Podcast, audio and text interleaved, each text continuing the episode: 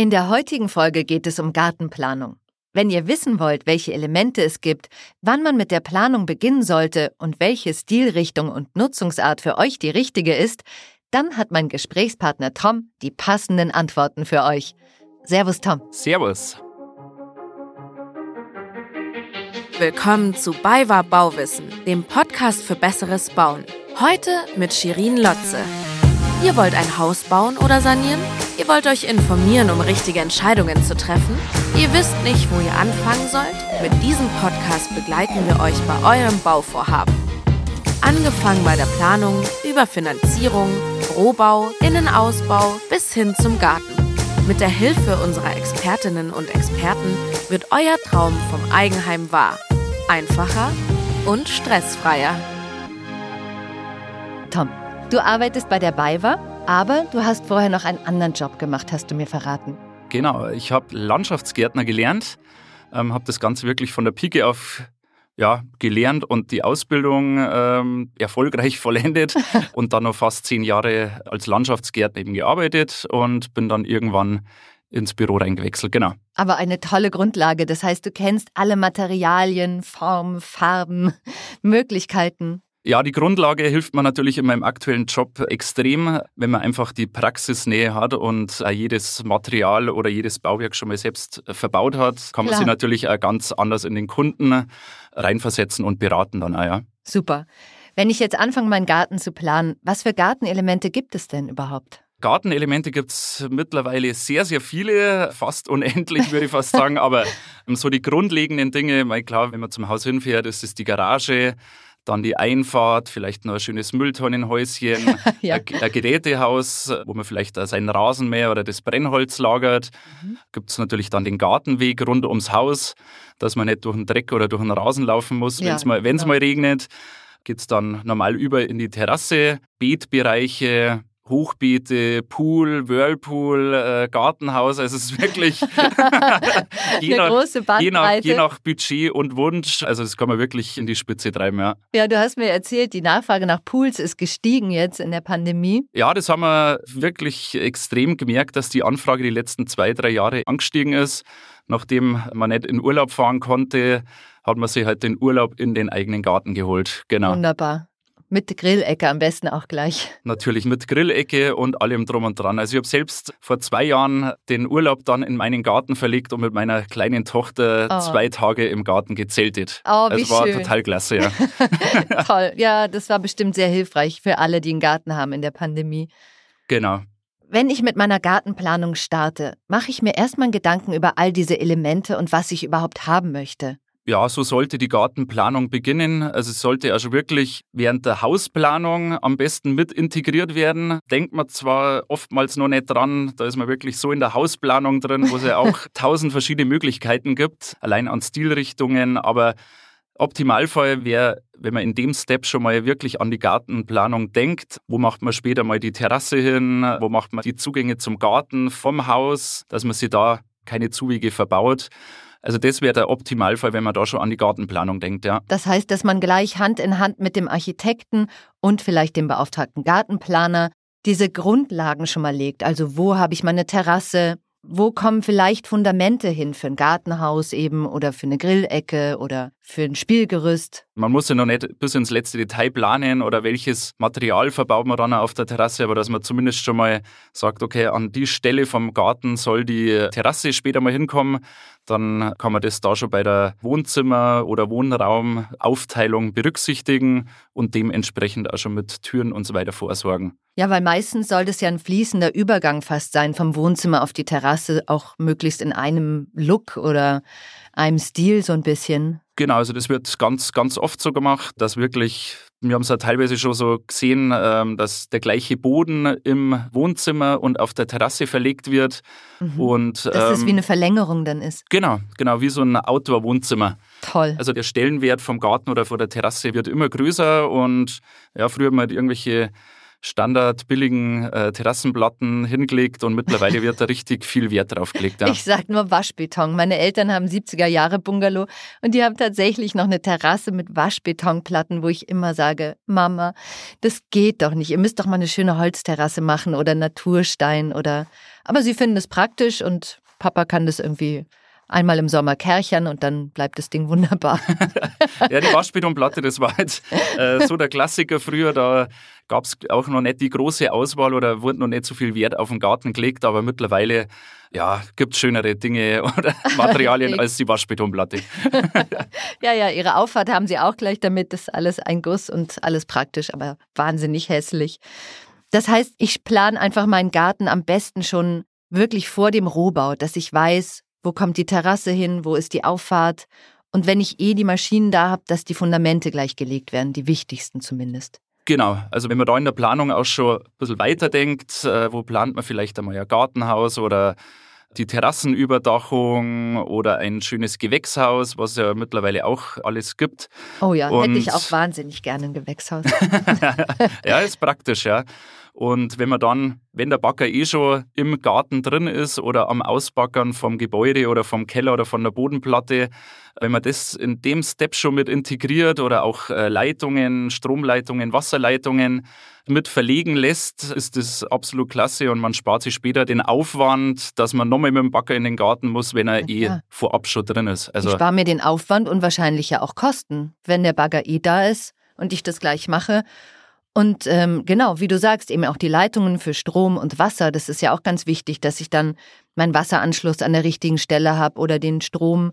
In der Praxis wird es dann oft so gemacht, dass man Leerrohre zumindest schon mal an die richtigen Stellen legt, mhm. wo man mhm. vielleicht später mal plant, äh, dass ein Gartenhaus oder eine Poolanlage hinkommt. Mhm. Und die Leitungen kann man ja schon mal alle während dem Hausbau schon verlegen lassen und da spart man sich natürlich dann auch Kosten, wenn man den Bagger nicht nochmal extra bestellen muss und, äh, ja, und nochmal alles aufgraben muss. Ja. Genau, und wenn ich mir das vorher überlegt habe, dann habe ich vielleicht auch nicht nur eine Steckdose, so wie es bei meinen Eltern auch ist, wo gerade mal die 70er Jahre Lichterkette eingesteckt werden kann.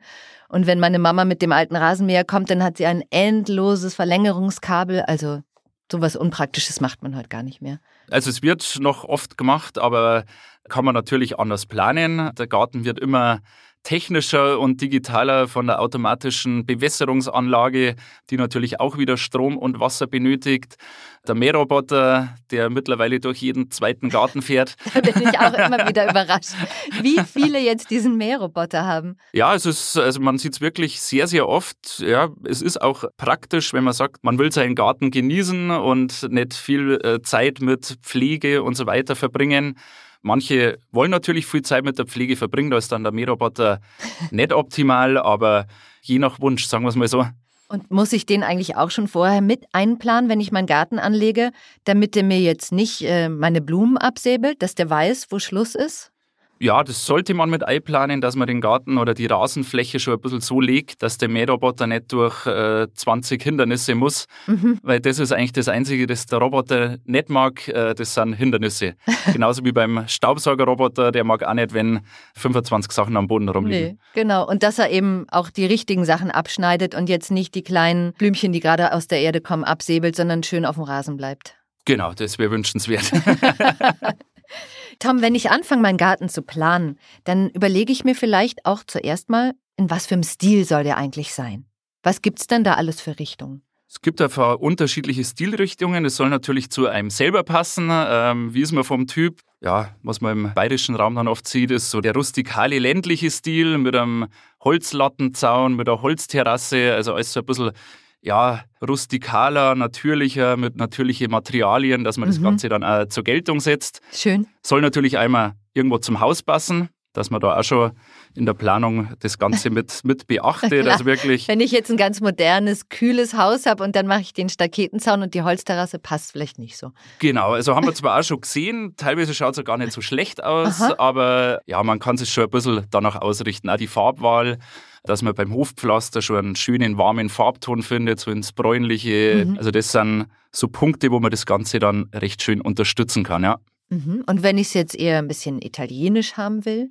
Genau, also so der mediterrane Stil sieht man auch sehr oft. Da bietet sie an ähm, eine schöne Natursteinterrasse aus einem Travertin oder einem gelben Granit. Dann eine schöne Zaunanlage, vielleicht auch, dass man da ein bisschen Steine mit einbaut in die Zaunanlage oder in die Maueranlage. Hofeinfahrt ist dann auch ein ähnliches Thema, einen schönen warmen Farbton zum Finden. Vielleicht ein paar Thujen oder Zypressen, die vom schön in den Stil passen dann, ja. Toll. Und wenn ich jetzt so was ganz Schickes, Ausgefallenes haben will, was weiß ich, einen japanischen Feng Shui-Garten oder so? Ja, da gibt es die Möglichkeiten. Feng Shui-Garten, klar, da gehört schon ein bisschen mehr dazu. Da wird viel mit, mit Steingärten und Findlingen gearbeitet, mhm. mit einem schönen Bonsai-Baum dazu. Also da gibt es auch ganz viele verschiedene Möglichkeiten. Holzterrasse oder einen schönen äh, Keuteich dazu. Ich wollte gerade sagen, der Teich ist, glaube ich, ganz wichtig. Der gehört da natürlich dazu. Und dann gibt es so den klassischen oder den modernen Garten, wo es ein bisschen geradliniger ist. Also wie vorher gesagt, bei dem rustikalen, ländlichen oder mediterranen Stil, da arbeitet man ein bisschen mehr mit Kurven, mit vielen Beeten, wo das alles ein bisschen rundlicher gestaltet wird. Beim modernen klassischen Garten äh, wird recht geradlinig gearbeitet, äh, sehr cleane Oberflächen. Mhm. Also bei der Terrasse jetzt zum Beispiel so eine schöne große Keramikplatte in einer Betonoptik bietet sich da super an. Sehr schick. Oder Anthrazites Hofpflaster.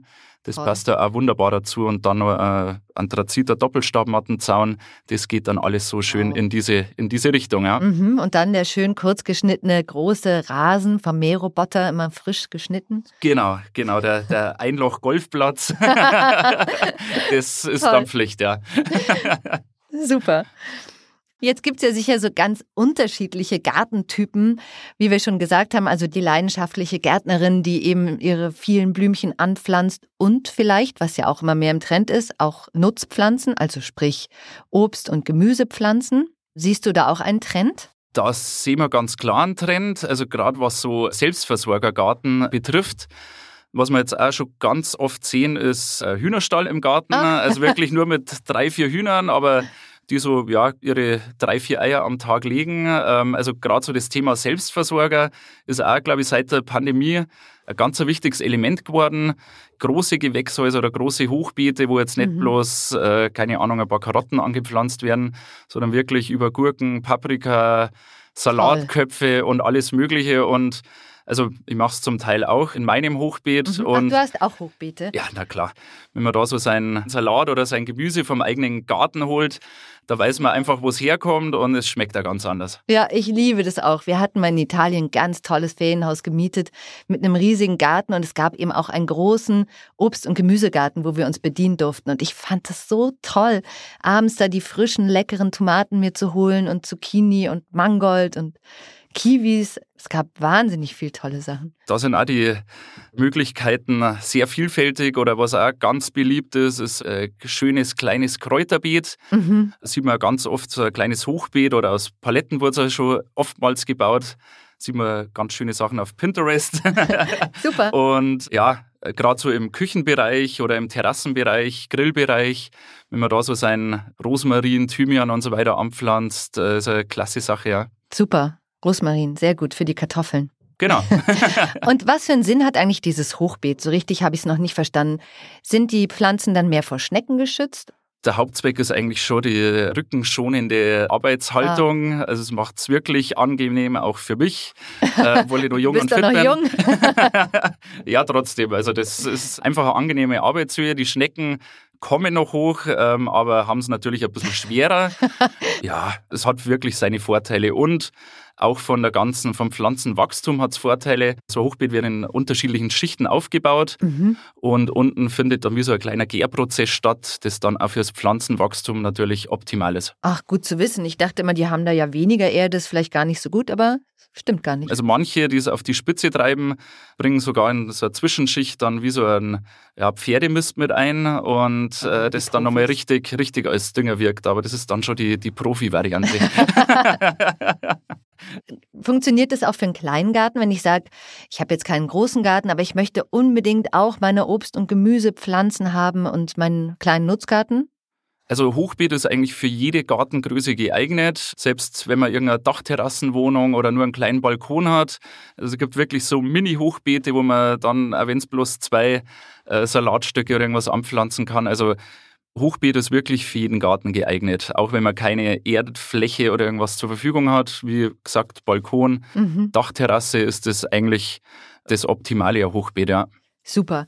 Und jetzt bei der Gartenplanung, da setzt sich das wahrscheinlich eher hin, wo viel Sonne ist. Kommt immer auf die Pflanzenart an, aber gerade so die Gemüsepflanzen und so weiter, die haben es gern sonnig. Also sollte man schon das Ganze ein bisschen nach der Himmelsrichtung und nach dem Schattenfall ausrichten. Ja. Mhm. Und die Terrasse, in welche Richtung würdest du die planen? Es kommt auf die Terrassenart an. Ah. Was also für ein da, Typ bist da, du? Holz oder Keramik? Ähm, also ich bin da sehr flexibel, weil wir ja die ganze Palette anbieten können, aber ich bin dann doch ein bisschen mehr der, der Holztyp. Das natürliche Naturstein ist auch eine ganz schöne Sache. Ist halt immer eine Frage der Pflege. Keramik hat einen richtigen Trend seit ein paar Jahren, weil es eine sehr pflegeleichte Oberfläche Toll. ist.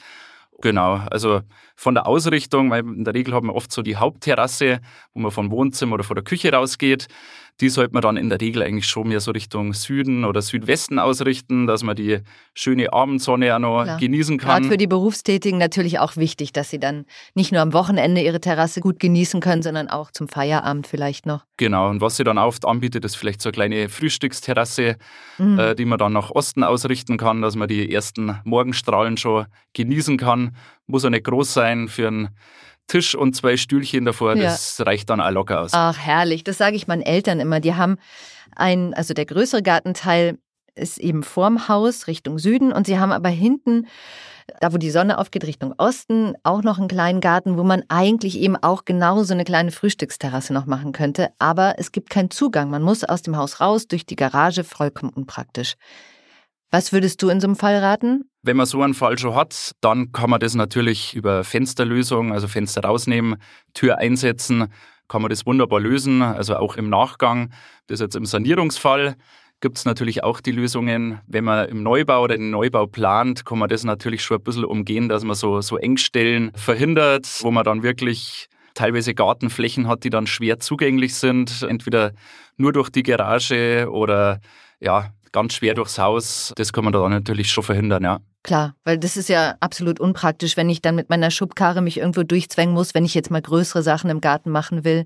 Genau, also das findet man immer wieder mal. Also auch in der Praxis habe ich das schon erlebt. Da gibt es ja dann wirklich so Mini-Bagger, die man auf, was weiß ich, 70, 80 Zentimeter zusammenfahren ah, kann. Wow. Und da sind wir dann auch schon mal durchs Haus durch, über Schalltafeln oder durch die Garagentür. Mhm. Das, wenn man natürlich vorab verhindert oder irgendwo muss man ja dann das ganze Schnittgut und so weiter später einmal wieder irgendwie aus dem Garten rausbringen. Genau. Das sind also Punkte, die man vielleicht schon einplanen kann, dass man im Gartenzaun äh, Türe oder Tor einsetzt, Wollte wo man später sagen, einmal mit dem Hänger reinkommt. Wenn wir jetzt noch bei der Gartenplanung sind, der Zaun ist ja auch ein wichtiges Element, also auch gestalterisch finde ich, ob ich jetzt da eine dicke Hecke habe oder einen schlanken Staketenzaun mit ein paar zarten Blümchen davor. Ist ja sehr unterschiedlich. Und dass ich da noch was einplanen, um einen besseren Zugang zum Garten zu haben. Das ist ein sehr wichtiger Punkt, ja dass man da wirklich dann schon vorsorgt, wenn man die Möglichkeit hat.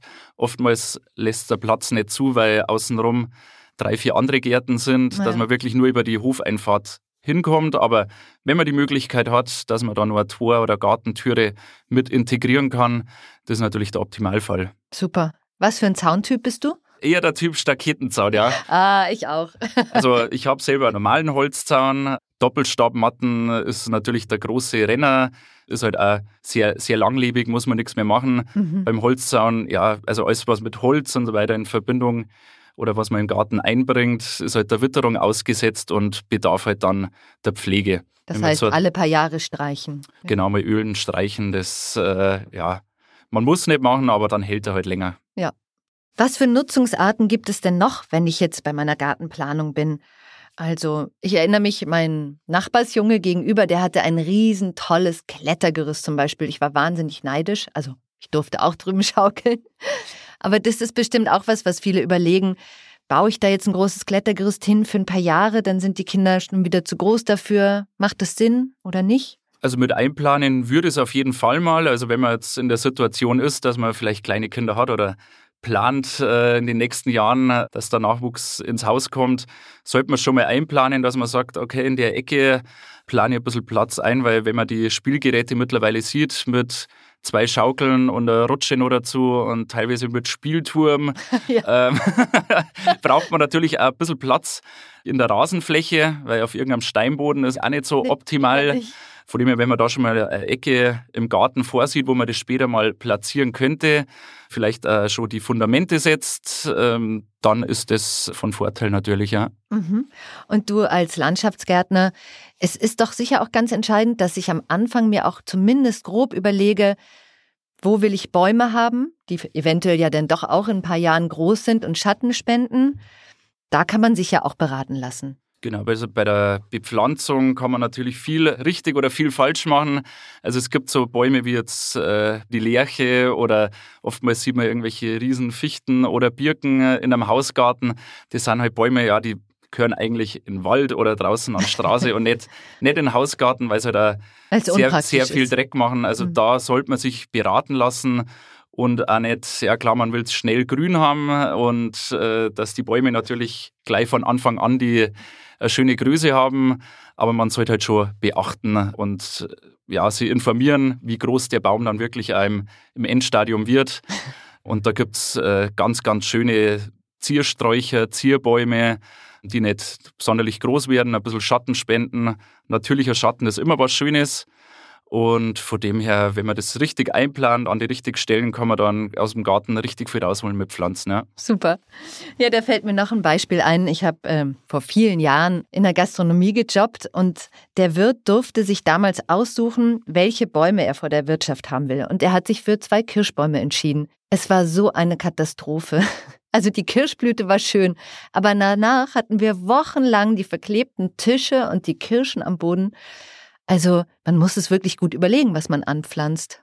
Das sollte man sich vorher überlegen. Gut, für Wirtschaft gehört normaler Kastanienbaum, aber, aber gerade äh, solche Geschichten oder da gibt es viele Arten, Magnolien, die wahnsinnig schöne Blüte haben, Ein aber die, Traum, die blühen halt eine Woche und äh, dann hat man halt die ganzen Blüten im Rasen. Wenn es einen stört oder man sagt, okay, man, man will das nicht haben, dann sollte man sich vielleicht irgendeine pflegeleichte Pflanze aussuchen. Ja. Das ist wie eine Tuje, da muss man im Prinzip nicht viel machen. Die ist immer grün, das ist auch ein großes Thema, will man es immer grün haben oder stört es einen nicht, wenn der Sichtschutz durch die Pflanze dann im Winter mal nicht so gegeben ist. Mhm. Ja, da gibt es viele Varianten. Als dieses immer grün, immer gleich. Ja, aber da kann man sich in Baumschulen und so weiter sehr gut beraten lassen. Eine letzte Frage hätte ich noch, Tom. Gibt es eigentlich auch rechtliche Aspekte, die ich beachten muss bei der Gartenplanung? Wie überall gibt es auch im Garten natürlich ja, Grenzen, Normen und äh, Dinge, die man beachten muss. Im Garten eigentlich hauptsächlich, was so die Grundstücksgrenzen betrifft. Mhm. Äh, wie hoch darf der Zaun sein oder der Sichtschutz dahinter? Das ist teilweise von Kommune zu Kommune unterschiedlich. Oft hat man so eine Maximalhöhe äh, von 1,80 Meter, das man bauen darf. Oder wie weit muss die Hecke von der Grundstücksgrenze entfernt sein? Mhm. Da gibt es Normen. Oder bei der Pflasterfläche zum Beispiel äh, kommt auch immer mehr, dass das Regenwasser auf der Fläche versickert werden muss und nicht in den Kanal eingeführt werden darf. Mhm. Das sind so Grenzen, das muss man vorher einfach mit der Kommune, mit der Gemeinde abklären und ähm, ja, dann kann es schon losgehen mit dem Garten. Super, vielen Dank. So, wir sind am Ende der Folge angelangt. Wenn es euch gefallen hat und ihr inspiriert seid, könnt ihr gerne unseren Podcast abonnieren. Freunden und Kollegen davon erzählen, die vielleicht gerade selber bauen, und wir freuen uns über ein Like. Wenn ihr noch Fragen habt, dann gerne an podcast@baiwa-baustoffe.de. Ihr könnt uns auch gerne auf Social Media folgen, Facebook, Instagram.